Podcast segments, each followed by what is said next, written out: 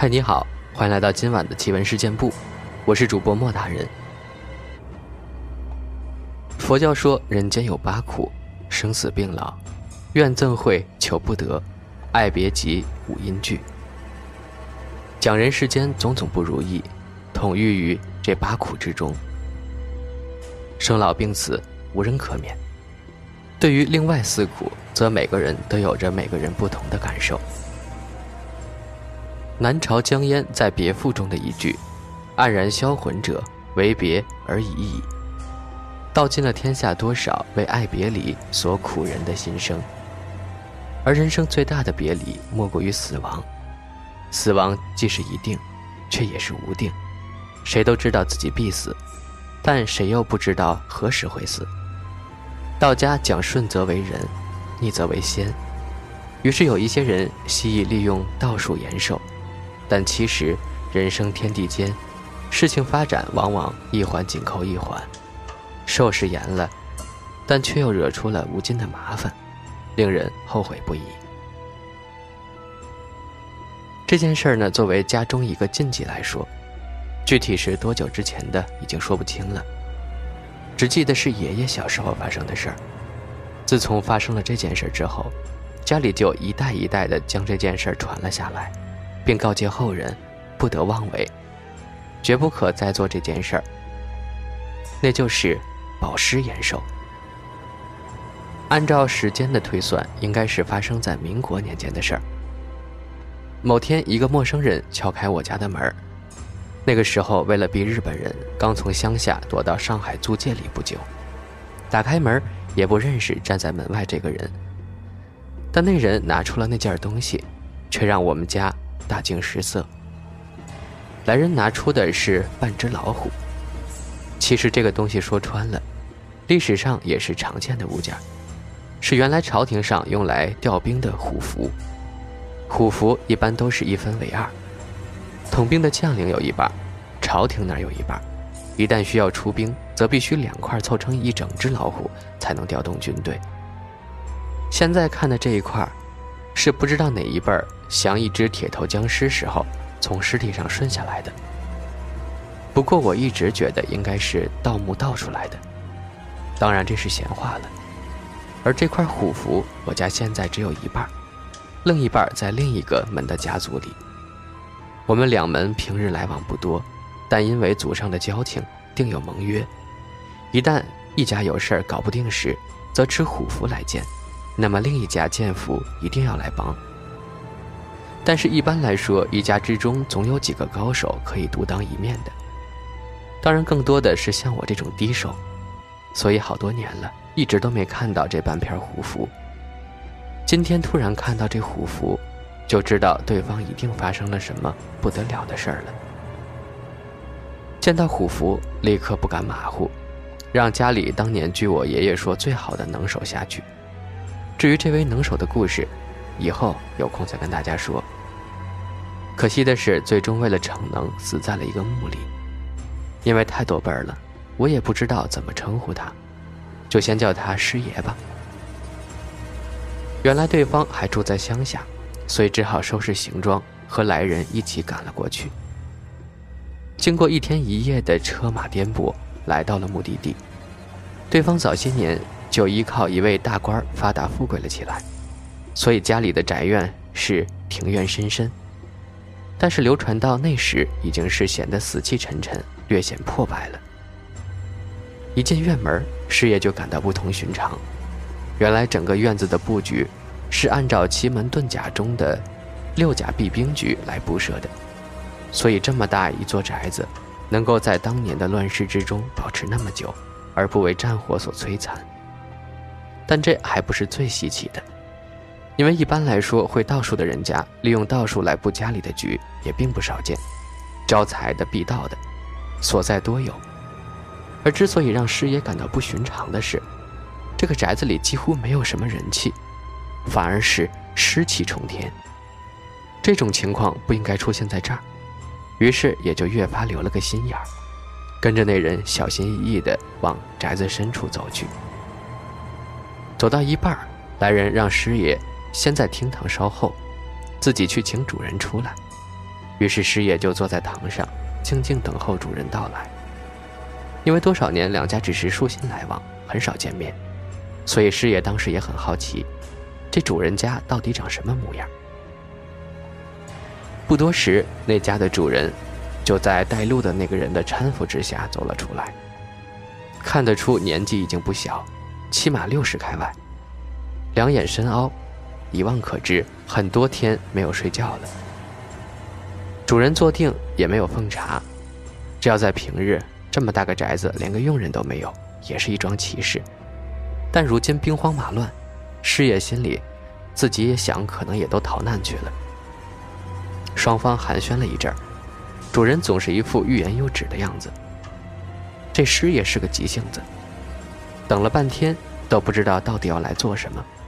难不成是老人家在乡下孤单了，想找个人聊天那也没必要动用到虎符呀。于是师爷索性把话挑明了，就问主人：“这战火连天的时候找他来有什么事儿？”主人一听师爷把话说明了，很无奈地说了句：“那你跟我进来看看吧。”穿过厅堂，是一个神坛，两边的厢房门窗紧锁。师爷虽然性子急，但是个胆大心细之人，一边走一边观察地面。看到地上铺了一层厚厚的石灰，主人并没有将师爷往神坛那边领，而是叫人将两边厢房的门打开，领师爷去看。厢房门一打开，门内床上躺着一个被朱砂绳重重捆住的一个人，床上两边的帐子还挂着镇尸符。活人如果装邪，怎么还需要用镇尸符？等到走近了一看。床上那个哪是什么活人，就是一具行尸。看衣着打扮，应该是一位老太太。主人站在门口咳嗽一声，招手示意师爷跟他出去，来到厅堂重新坐下。主人说：“这下你应该知道我为什么叫你们家派人来了吧？区区一具行尸，你们门里要处理也不难呀，这也不算什么难事儿，为什么一定要让我们出人呢？”师爷显然没把这件事放心上，可是主人后面一句话让师爷心里也跟着抖了一抖。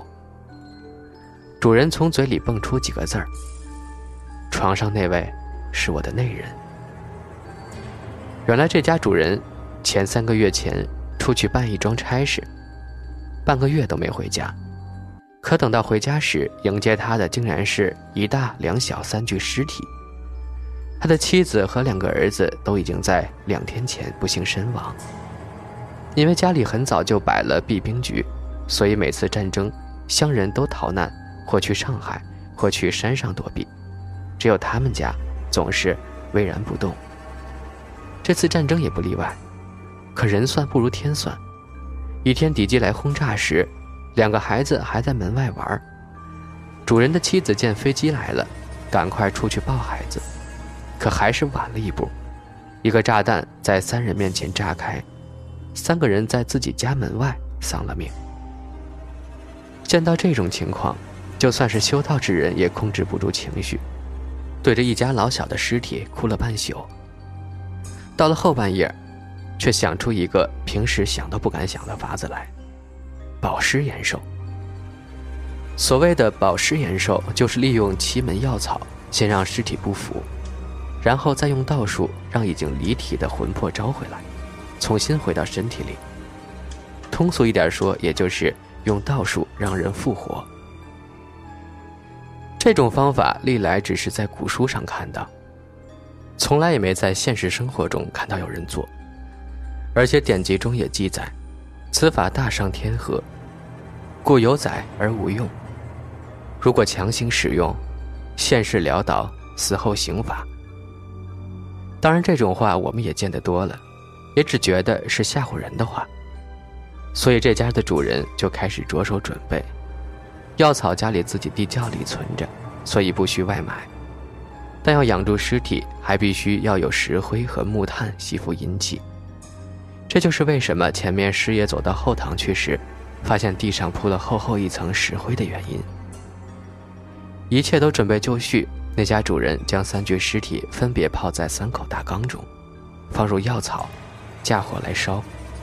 等尸体处理完毕之后，浑身擦洗干净，放在床上就开始招魂儿。如果刚死不久，魂魄还走得不远，但是已经死了两三天了，怕是魂儿都已经到了鬼门关里，这要再追回来就不易了。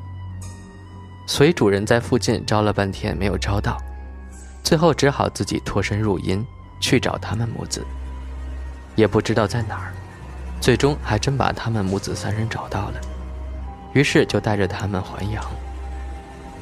经过一番手续。好不容易将魂魄重新引到身上，但是引上之后的三天，魂和神结合的还不太稳固，所以要用七星灯罩住他们的魂头，这样才可以避免再一次魂魄离体。